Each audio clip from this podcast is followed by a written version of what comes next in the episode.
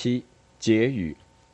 上海五反运动的结果是劳资关系，特别是资本家与其代理人，包括与高级职员之间的关系，发生了根本性的改变。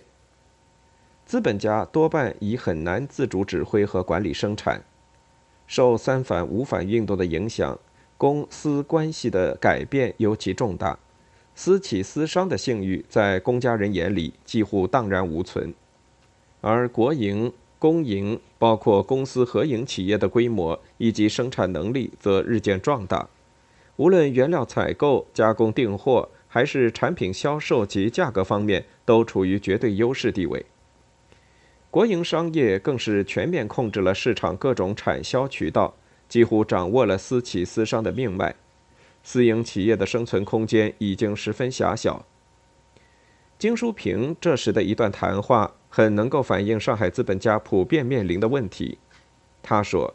整个私营卷烟业的前途，政府究竟是要维持、要紧缩，亦或是要发展呢？现在公营烟厂完全控制了价格，私营烟厂前途茫茫。是转业是关门？同业每天来工会反映意见，要求解决，我一句话也答不出来。”我到贸易部去反映，贸易部说意见很好，让我们考虑考虑。我到工业部去反映意见，工业部说我们自己内部的意见还未统一。我以工会名义约了公营烟厂、税务局、工商局一起讨论市场的香烟价格问题。公营的中华烟公司就是不来，而且又推出了新装的光荣牌香烟，价格每箱又减低一百多万元。真是弄得人走投无路。很显然，尽管从上海市委到华东局，甚至到中共中央，这时都还对上海的资本家在经济生产上的能力和作用颇为重视，因此不能不在无反策略上采取了一些让步的做法。但事实上，上海的资本家经过这次运动，已经到私营企业的发展前途了，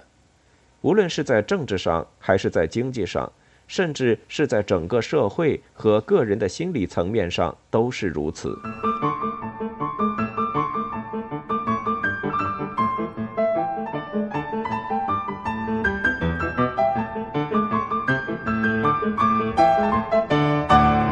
欲听完整版有声书，请关注我的微信公众号“我也读书 FM”，获得收听与更新信息。